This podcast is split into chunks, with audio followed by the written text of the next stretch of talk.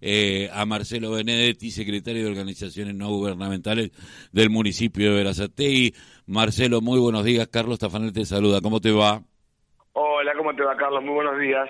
Bien, bueno, seis años ininterrumpidos, mejorando, ampliando las zonas eh, del, eh, del Vera Recicla, pero aparte cada vez con nuevas iniciativas. Sí, bueno, hoy estamos de festejo, decidimos hacer esta muestra grande que, que se va a hacer en un rato en el gimnasio de Vicenzo, para visualizar un poquito, ¿no? Y para, ¿por qué no? Para tomar conciencia de lo que ha crecido el Vera Recicla en este tiempo. Te escuché tu introducción y totalmente, es, totalmente así. Empezamos en el 2016, recién comenzaba la Noche Negra en este país, eh, y bueno, a, lo a, pulmón, viste, eh, a, pisar las, eh, las botellas que las compañeras con, con los pies, a enfardar con las manos, nada de técnica, de, digamos, de máquinas, nada, porque bueno, ¿quién, quién te iba a ayudar? Son cosas muy caras.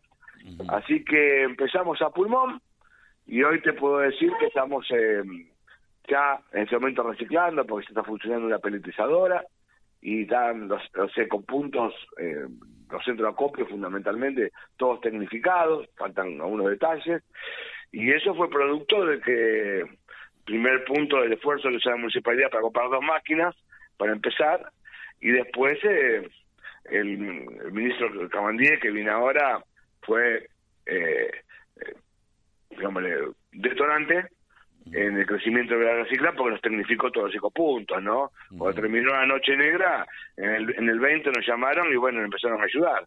Así que, porque antes nos pedíamos agua y nos daban sal, ¿te imaginas? No, Así que bueno, estamos más que, que contentos y damos esta muestra donde se va a ver todo el crecimiento que hemos tenido. Vos pensás que, y ya con eso te, perdóname la data, pero 5 millones 200 mil kilos en 6 años hemos sacado de las casas, no enterrados y reciclados, ¿no? Así que no no es sopita, diría el indio Solari. No, no, eh, eh, exactamente, eh, recordando al indio, pero eh, yo decía, qué importante, porque hay que decirle a la gente, no solamente te mantienen limpia la ciudad, desintoxicado la tierra, porque el tema del enterrar la basura con materiales que no son biodegradables nos envenena, pero que después también se transforman en otra cosa, pero fundamentalmente se transforman en mano de obra y trabajo.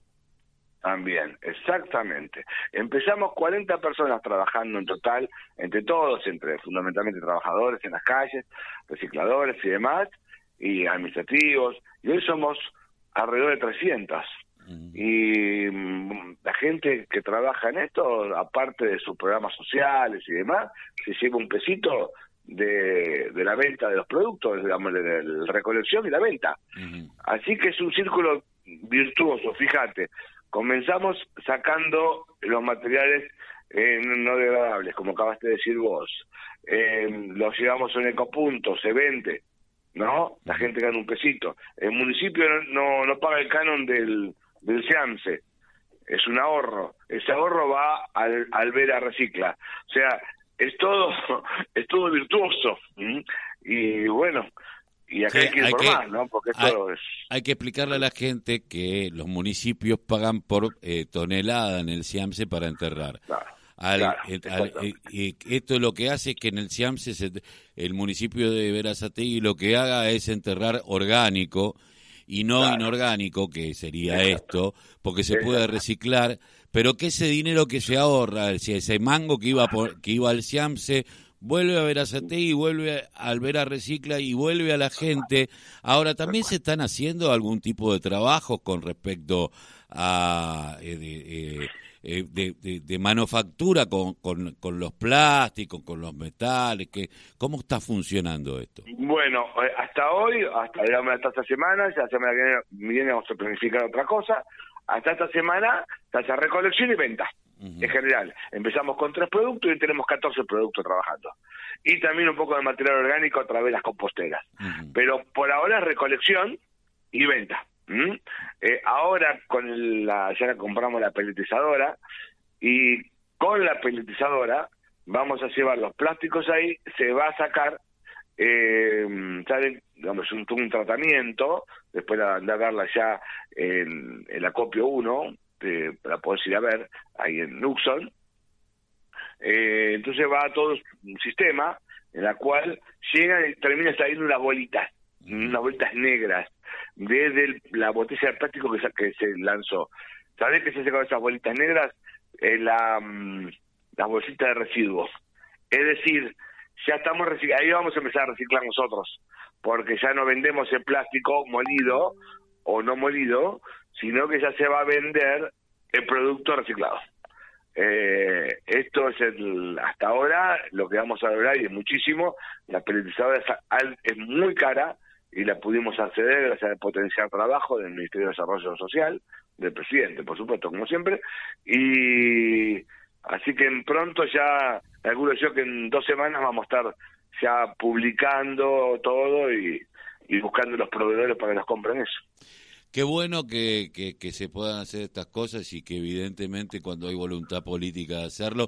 Y el tema de la compostera no es un tema menor, sobre todo para ver a Sategui, que, se, que su parte rural eh, puede funcionar con las composteras tranquilamente para tener fertilizante. Tal cual. Nosotros empezamos con tres composteras, cuatro composteras ahí en Acopio 1 como una prueba piloto.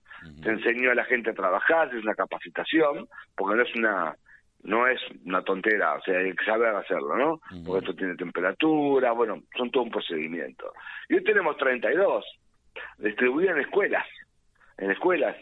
Se trabaja en la conciencia de los chicos y bueno, y por supuesto también en, ecopuntos y en centro, los dos centros de acopio, porque con eso también se sacan un pesito y no se vende la tierra, ¿no? El fertilizante.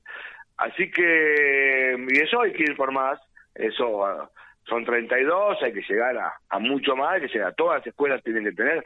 Es más, el objetivo no eh, es que la mayoría de los vecinos tengan una compostera en la casa, ¿no? Eh, sería lo ideal, así que tiran todas las, obras de verdura, esas cosas ahí y no las tiran al, a la, al tallo basura, ¿comprendes? Eh, y que bueno, eso es lo ideal, como muchos países del mundo se hace. Seguramente. Eh, Marcelo, bueno, no te robamos más tiempo, nos alegramos, le mandamos un feliz cumpleaños desde aquellos que comenzaron siendo 40 pisando botellas y enfardando a mano, eh, a lo que hoy se tecnifica y cuando hay voluntad política, evidentemente, en un gobierno nacional y popular, evidentemente las cosas funcionan de una manera distinta. Tal cual. Tal un abrazo. Muchas gracias por llamar. ¿eh? No, por favor. Eh, estábamos hablando con Marcelo Benedetti, secretario de Organizaciones No Gubernamentales, en este sexto aniversario del programa Municipalidad de y Recicla.